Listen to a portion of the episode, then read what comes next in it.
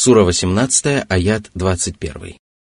وكذلك أعثرنا عليهم ليعلموا أن وعد الله حق وأن الساعة لا ريب فيها وأن الساعة لا ريب فيها إذ يتنازعون بينهم أمرهم فقالوا ابنوا عليهم بنيانا ربهم أعلم بهم ۖ قال الذين غلبوا على أمرهم لنتخذن عليهم مسجدا Всевышний Аллах поведал о том, что люди узнали о судьбе людей пещеры. Аллаху об этом известно лучше, но может быть, что это произошло после их пробуждения, когда они отправили одного из отроков в город за едой. Они велели ему быть осторожным и не выдавать остальных но Аллаху было угодно, чтобы произошло событие, которое поможет людям стать более праведными и увеличит вознаграждение самих отроков. Люди стали свидетелями удивительного знамения и воочию убедились в том, что обещание Аллаха правдиво и что в нем невозможно усомниться, хотя прежде они спорили друг с другом об истинности воскрешения и воздаяния. История людей пещеры позволила верующим достичь полной убежденности и опровергла воззрение всех тех, кто отрицал последнюю жизнь, а проснувшиеся отроки получили вознаграждение за то, что стали причиной этого. Аллах прославил этих отроков и возвысил их в глазах людей, к которым они явились. Впоследствии люди решили воздвигнуть над их могилами строения, но помнить, что Аллаху лучше ведомо об их дальнейшей судьбе а власть имущие решили построить на том месте храм для того, чтобы поклоняться в нем Аллаху и помнить о том, что произошло с юными отроками. Это был неправильный поступок, и пророк Мухаммад, да благословит его Аллаха приветствует, запрещал возводить мечети на могилах и строго порицал тех, кто поступал таким образом – упоминание о решении старейшин никоим образом не свидетельствует о похвальности этого решения, потому что история людей пещеры подчеркивает именно превосходство самих юных отроков. Что же касается жителей города, то они узнали, что юные отроки некогда сильно опасались своих соплеменников и боялись показаться им на глаза, и поэтому решили построить на их могилах храм. Эта история является ярким свидетельством того, что если человек стремится сохранить свою веру и избежать искушений, то Аллах оберегает его от них. И если человек стремится к благополучию и прибегает к покровительству Аллаха, то Всевышний Аллах одаряет его благополучием и благодаря этому наставляет на прямой путь других людей. Если же человек сносит лишения и унижения на пути Аллаха в надежде снискать его благоволение, то в конце этого тернистого пути его ожидают величие и слава, которые придут к нему оттуда, откуда он даже не предполагал. И поэтому Всевышний сказал, «Таково угощение от Аллаха, и то, что у Аллаха будет лучше для благочестивых». Сура 3, аят 198. Сура 18, аят 22.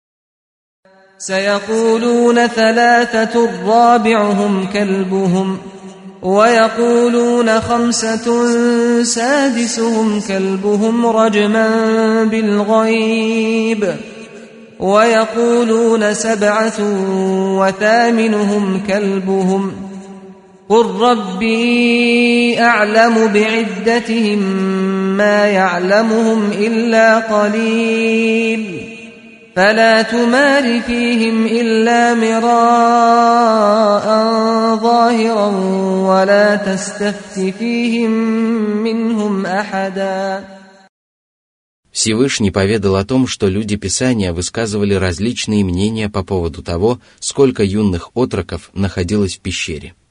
А причина этого разногласия заключалась в том, что люди Писания строили догадки и говорили о том, о чем у них не было достоверных знаний. Одни из них утверждали, что отроков было трое, а четвертой была собака. Другие считали, что отроков было пятеро, а шестой была собака. Всевышний сообщил, что эти предположения были основаны на догадках, и это свидетельствует об их ошибочности.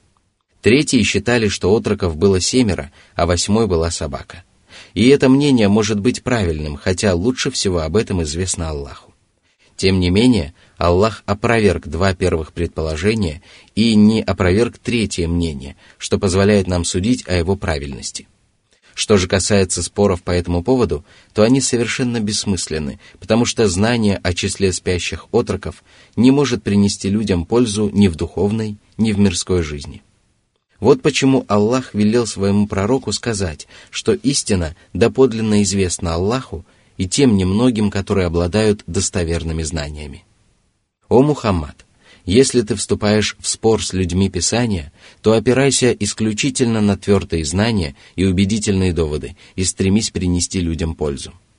Что же касается бесполезных споров с невеждами, которые строят догадки, упрямо отстаивают свою точку зрения и вступают в дискуссию даже по поводу малозначительных вопросов, например, по поводу числа спящих отроков, то вести такие споры не имеет смысла а продолжительные дискуссии и затяжные обсуждения подобных вопросов приводят к потере времени и порождают бессмысленную взаимную неприязнь.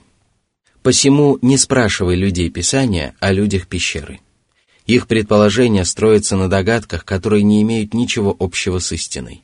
Из этого также следует, что нельзя обращаться за разъяснением религиозных вопросов к тем, кто недостоин этой чести – это могут быть люди, которые не обладают достаточным знанием в этой области, либо не придают особого значения своим словам и лишены богобоязненности, которая бы удерживала их от заблуждения.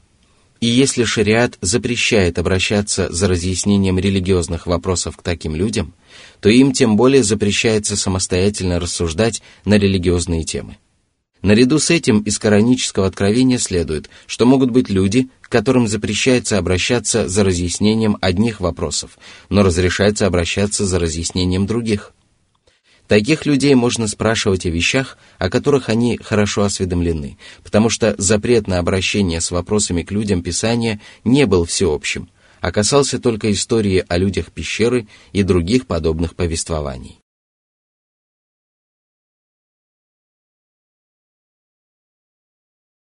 Сура 18, аяты 23-24. ولا تقولن لشيء إني فاعل ذلك غدا إلا أن يشاء الله واذكر ربك إذا نسيت وقل عسى أن يهديني ربي لأقرب من هذا رشدا Этот запрет похож на многие другие коранические запреты, потому что он был неспослан пророку Мухаммаду по поводу конкретного события, но относится ко всем людям. Из этого следует, что Аллах запретил своим рабам уверенно заявлять о том, что человек непременно сделает что-либо в будущем, не связав это с волей самого Аллаха. Если человек нарушает этот запрет, то он говорит о сокровенном знании, не зная того, сможет он выполнить задуманное или нет. Тем самым он связывает свой поступок исключительно с волей человека и совершает грех, потому что абсолютно все происходит по воле Аллаха.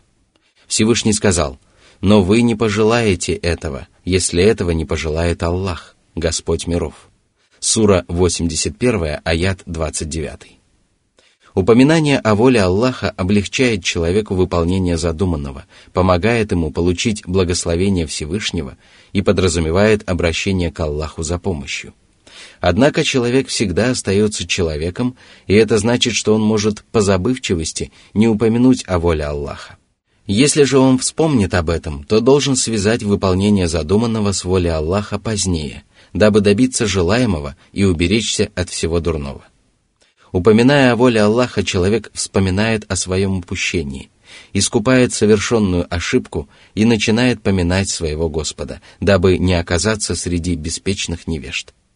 А поскольку без помощи Аллаха человек не в состоянии сделать верный шаг и избежать ошибок в словах или делах, Всевышний Господь повелел ему говорить, «Быть может, Господь мой направит меня к более правильному пути».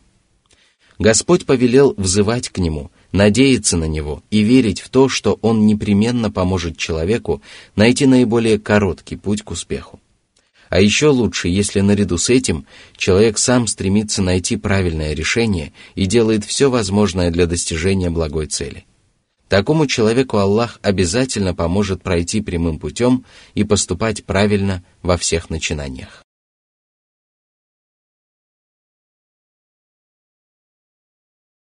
Сура 18, аяты 25-26. ولبثوا في كهفهم ثلاثمائة سنين وازدادوا تسعا قل الله أعلم بما لبثوا له غيب السماوات والأرض أبصر به وأسمع ما لهم من دونه من ولي ولا يشرك في حكمه أحداً После того, как Аллах запретил спрашивать людей Писания о судьбе людей пещеры, потому что они не знали подробностей этой истории, он поведал своему пророку о том, сколько лет отроки провели в пещере. Аллаху ведомо явное и сокровенное. Он один знает обо всем сущем, и ему одному доподлинно известно о судьбе людей пещеры.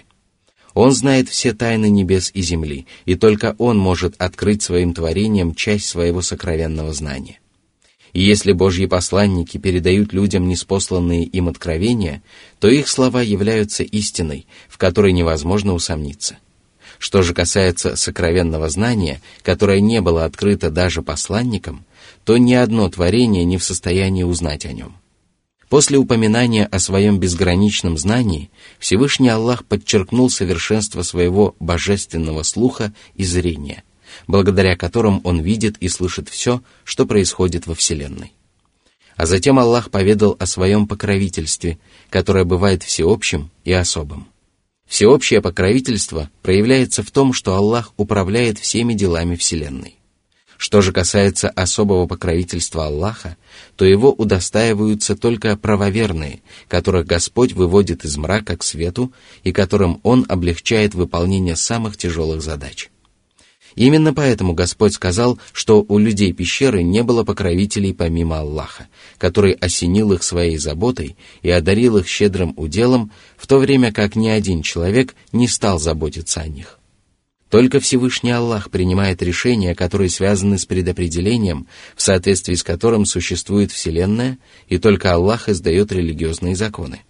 Он творит своих рабов, предопределяет их судьбу, управляет их делами – велит им придерживаться религиозных предписаний и запретов, а затем наказывает их или вознаграждает.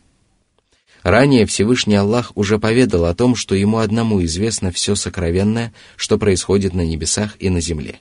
И если Аллах не откроет его своим творением, то они никогда не смогут узнать о сокровенном. Однако многие подобные повествования упоминаются в священном Коране, и поэтому далее Всевышний Аллах повелел людям изучать это Писание и сказал. Сура 18, аят 27. واتل ما أوحي إليك من كتاب ربك لا مبدل لكلماته ولن تجد من دونه ملتحدا Повеление читать Писание подразумевает выполнение всех неспосланных в нем предписаний, а для этого каждый мусульманин должен понять подлинный смысл коранических откровений, верить во все повествования священного Корана, выполнять содержащиеся в нем повеления и не нарушать неспосланных в нем запретов. Только так следует относиться к этому славному Писанию, слова которого не подлежат замене, потому что они правдивы, справедливы и совершенны. Всевышний сказал, «Слово твоего Господа исполнилось правдиво и справедливо». Сура 6, аят 115. Коран невозможно исказить, и это свидетельствует о его совершенстве и неповторимости. А если бы он имел недостатки или изъяны, то люди исказили бы его целиком или хотя бы частично. Все это подчеркивает величие священного Корана и необходимость обращения к нему во всех вопросах. Что же касается убежища и спасения, то найти его можно только у Всевышнего Господа, который способен защитить и приютить своих рабов. Если же человеку становится ясно, что только Аллах может покровительствовать ему во всех начинаниях, то это обязывает его поклоняться только одному Аллаху и стремиться только к нему одному как в беде, так и в радости. Воистину, люди каждый миг испытывают нужду в его покровительстве и обращаются к нему за помощью.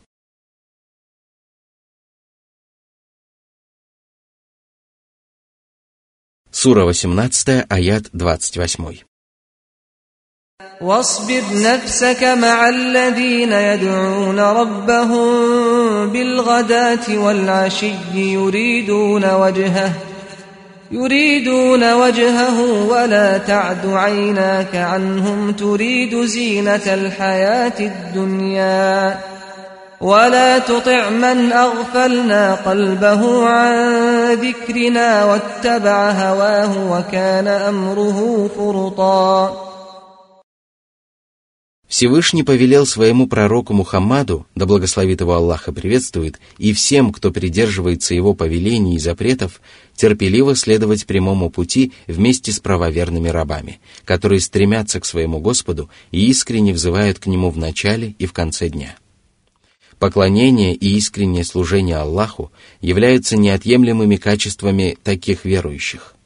Из этого следует, что Аллах повелел своим рабам проводить время в обществе людей, неотъемлемыми качествами которых являются поклонение и искреннее служение Аллаху.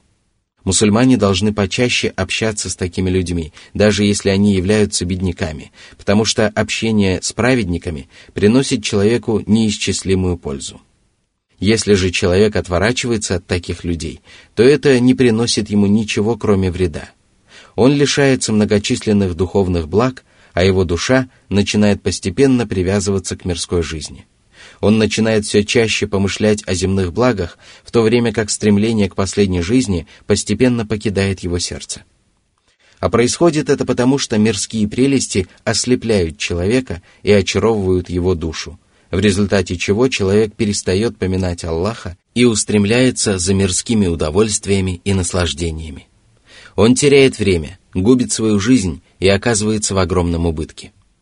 Его уделом становится вечное несчастье и бесконечное разочарование. Аллах запретил повиноваться таким людям, потому что они предали забвению своего Господа, а Всевышний Аллах заставил их забыть про самих себя – они уступали своим низменным желаниям и поступали по своей прихоти, даже если это обрекало их на погибель и великий урон. Они обожествляли собственную прихоть, и поэтому Всевышний Аллах сказал, «Видел ли ты того, кто обожествил свою прихоть?» Аллах ввел его в заблуждение на основании знания, запечатал его слух и сердце и бросил на его взор покрывало. Сура 45, аят 23. Такие люди лишаются не только духовного, но и мирского блага, и Аллах запретил повиноваться им, потому что повиновение этим грешникам заставляет человека уподобляться им, в результате чего человек перенимает некоторые из их скверных качеств. Из этого откровения следует, что люди должны повиноваться только тем, кто действительно является примером для подражания. Сердца таких людей переполняются любовью к Аллаху, и эта любовь выплескивается наружу в форме праведных речей. И поэтому праведники часто поминают Аллаха, стремятся снискать Его благоволение и ставят волю Господа превыше собственной прихоти. Благодаря этому они сохраняют собственное время, приводят в порядок свои дела, совершают праведные деяния и призывают окружающих к религии, которую они исповедуют по милости своего Господа. Такие люди достойны быть примером для подражания. Что же касается терпения, о котором упоминается в этом аяте, то под ним подразумевается терпеливое выполнение предписания Аллаха. Это самая славная форма терпения, и если человеку удается довести ее до совершенства, то для него не составляет труда терпеливо выполнять все остальное. В этом кораническом аяте также подчеркивается превосходство поминания Аллаха и обращения к Нему с мольбой в начале и в конце дня. Аллах похвалил верующих за этот поступок, и это свидетельствует о том, что поминание Аллаха утром и вечером является богоугодным делом. Если же Аллах любит какое-либо из деяний, то Он непременно приказывает своим рабам совершать его и вдохновляет их на это. Сура 18, аят 29. وقل الحق من ربكم فمن شاء فليؤمن ومن شاء فليكفر. إنا أعتدنا للظالمين نارا أحاط بهم سرادقها. وإن يستغيثوا يغاثوا بماء كالمهل يشوي الوجوه بئس الشراب وساءت مرتفقا О Мухаммад, оповести людей об истине, которая явилась к ним от Господа. Отныне им стали ясны правда и ложь, прямой путь и заблуждение – они могут узнавать счастливых праведников и несчастных неверных. И все это благодаря тому, что Аллах разъяснил им твоими устами истину. Она стала настолько очевидна, что никто не в состоянии усомниться в ней. И всякий, кто пожелает уверовать, может уверовать, а всякий, кто пожелает исповедовать неверие, может поступить таким образом. Для человека нет иного пути. Либо он встает на прямой путь, либо он вступает на путь заблуждения. Аллах наделил его волей, благодаря которой он самостоятельно выбирает между верой и неверием, между добром и злом. Если человек уверует, то он встанет на прямой путь. Если же он откажется уверовать, то ведь ему известна истина, и никто не заставляет его исповедовать правую веру. Всевышний сказал, «Нет принуждения в религии. Прямой путь уже отличился от заблуждения». Сура 2, аят 256. Затем Всевышний Аллах поведал об исходе, который ожидает верующих, и об участи, которая постигнет неверных. Для тех, кто исповедовал неверие, совершал грехи и ослушался Аллаха, уготовано адское пламя, которое неприступной стеной будет окружать мучеников. Они не смогут избавиться от наказания, не найдут пути к спасению и станут добычей обжигающего пламени. Если же они попросят воды для того, чтобы утолить невыносимую жажду, то их угостят водой, подобной расплавленному свинцу или кипящему осадку растительного масла.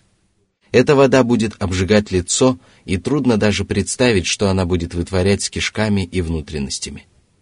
Всевышний сказал, для тех, которые не уверовали, выкроет одеяние из огня, а на головы им будут лить кипяток. От него будут плавиться их внутренности и кожа. Для них уготованы железные палицы. Сура 22, аяты с 19 по 21. Как же отвратителен напиток, которым мученики ада будут утолять жажду. Они попытаются уменьшить свои страдания, но их страдания только усилятся, а мучения станут еще более невыносимыми. Воистину, ад является скверным убежищем. Более того, в аду невозможно спастись от страданий, потому что он является обителью вечных страданий и неимоверных мук. Эти муки не прекратятся даже на миг, и грешники будут в полном отчаянии. Они потеряют всякую надежду на избавление, а милосердный Аллах предаст их забвению и бросит мучиться в пучине адского пламени. И это будет справедливо, потому что еще раньше эти грешники предали забвению самого Аллаха. Затем Всевышний Аллах упомянул о второй группе людей и сказал. Сура 18, аят 30. إن الذين آمنوا وعملوا الصالحات إنا لا نضيع أجر من أحسن عملا Эти люди уверовали в Аллаха, ангелов, священные писания – посланников, судный день и Божье предопределение, в соответствии с которым распределяется все добро и зло. А наряду с этим они совершали праведные дела, то есть выполняли обязательные и добровольные предписания религии. Аллах же не оставляет без вознаграждения тех, кто совершает праведные деяния искренне ради Него и в полном соответствии с предписаниями Его шариата. Аллах не забывает о таких благодеяниях и сохраняет их для своих праведных тружеников, дабы сполна вознаградить каждого из них по своей божественной милости. Затем Господь поведал о своем вознаграждении и сказал. Сура 18, аят 31.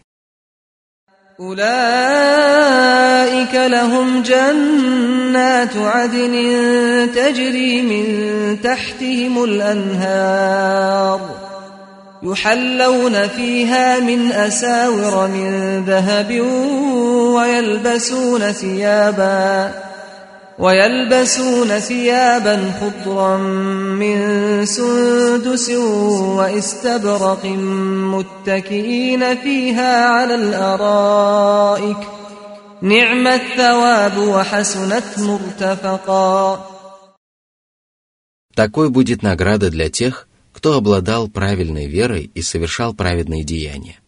Они пребудут в удивительных райских садах в тени многочисленных деревьев, которые будут приводить в восторг обитателей рая.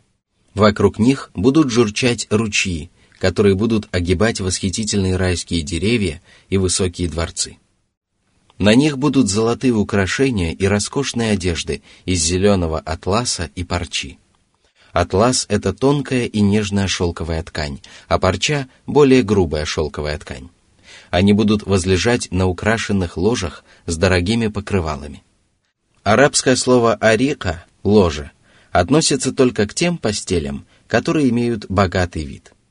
А арабский глагол «иттака» – «опираться», «прислоняться» используется для описания положения, в котором человек испытывает спокойствие, безмятежность и комфорт. Обитатели рая не познают усталости и утомления, а вечно юные отроки будут преподносить им все, чего они пожелают.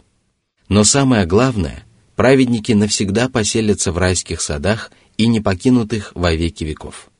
Как же прекрасна райская обитель, уготованная для тружеников! Как же восхитителен приют, в котором они получат все, чему радуются человеческие сердца и чем упиваются человеческие взоры.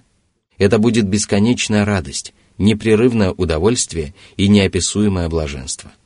Да и какая обитель может быть лучше рая, самый худший из обитателей которого будет бродить по своим дворцам и садам две тысячи лет, после чего он не сможет даже предположить о существовании чего-то более прекрасного. Он получит все, что пожелает, и что просто придет ему в голову. Он получит даже то, о чем он не смел мечтать, и это вознаграждение будет вечным. Более того, с каждым мигом это вознаграждение будет становиться еще более прекрасным и восхитительным. О великодушный Аллах! Не лишай нас своей милости за то зло, которое мы породили своими упущениями и грехами. Это прекрасное откровение и другие похожие аяты свидетельствуют о том, что в раю золотые украшения будут носить как мужчины, так и женщины. Это также подтверждается другими достоверными священными текстами. То же самое относится к шелковым убранствам. Затем Всевышний Аллах обратился к своему пророку Мухаммаду, да благословит его Аллах и приветствует, и сказал.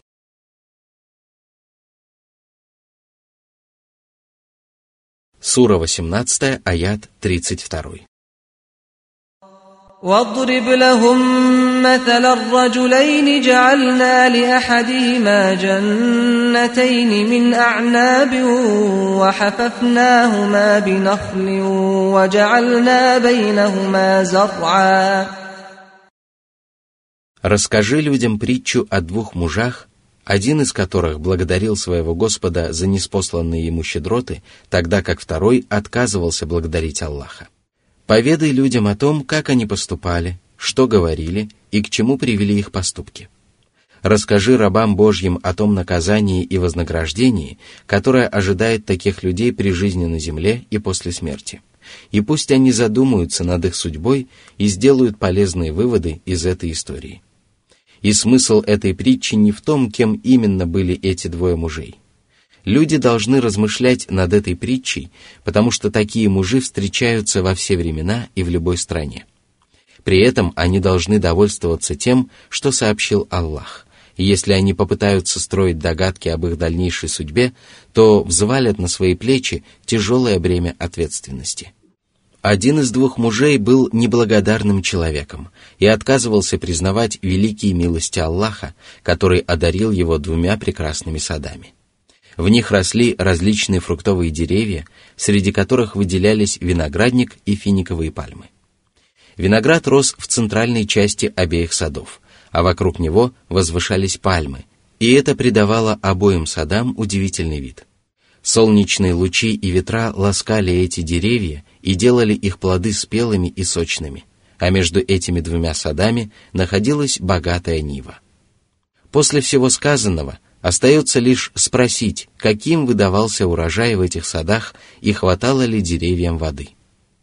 Вот почему далее Всевышний Аллах сказал.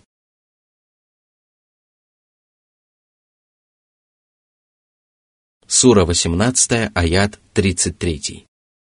كلتا الجنتين آتت أكلها ولم تظلم منه شيئا وفجرنا خلالهما نهرا Хозяин этих садов собирал богатый урожай плодов и зерна, и даже малая часть его богатства не пропадала. Что же касается воды, то рядом с этими садами протекал широкий ручей. Благодаря этому богатство этого человека приумножалось. Он собирал прекрасные плоды, а его деревья не знали болезней и недостатков. Это было пределом мечтаний для любого земледельца, и поэтому хозяин этих садов был обольщен своим благосостоянием. Он возгордился и предал забвению свою последнюю жизнь. Сура 18, аят 34. وكان له ثمر فقال لصاحبه وهو يحاوره أنا أكثر منك مالا أنا أكثر منك مالا وأعز نفرا Однажды он беседовал со своим товарищем о повседневных делах и возгордился перед ним своим богатством и многочисленностью своих рабов, слуг и родственников. Этот поступок свидетельствовал о его невежестве, потому что только невежественный человек станет гордиться не своим духовным богатством, а приобретенными мирскими благами. Нечто похожее совершают дети, когда начинают хвалиться своими вымышленными достижениями. Однако хозяин садов не довольствовался тем, что возгордился над своим товарищем, пока не сделал из сказанного собой невежественного и несправедливого вывода. Сура 18, аяты 35-36.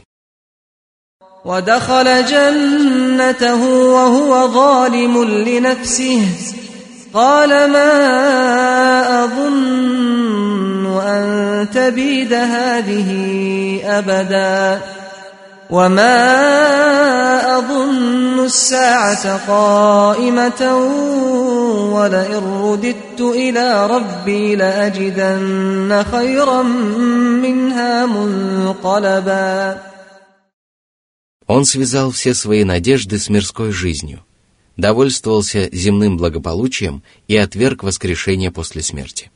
Он отказался уверовать в судный час и осмелился предположить, что даже если последняя жизнь существует, то после смерти он непременно получит вознаграждение, которое будет лучше его садов. Подобные слова он мог произнести по двум причинам. Либо он знал истину, и тогда его слова были дерзкой насмешкой и увеличили его неверие – либо он действительно сомневался в неизбежности последней жизни, и в этом случае он был одним из самых невежественных и безрассудных людей. Что общего между благополучием на земле и преуспеянием в последней жизни? И почему этот невежда решил, что если человек наживает богатство в мирской жизни, то он обязательно будет облагодетельствован в жизни будущей? Напротив – в большинстве случаев Всевышний Аллах лишает чистых и праведных рабов мирского богатства и одаряет им своих врагов, которые после смерти не получают никакого удела. Очевидно, хозяин садов знал истину и произнес обсуждаемые нами слова с насмешкой и издевкой. Именно поэтому Всевышний Аллах сказал, что он согрешил против себя самого, когда вошел в сад и произнес свои дерзкие слова – а это значит, что он был порочным и упрямым грешником.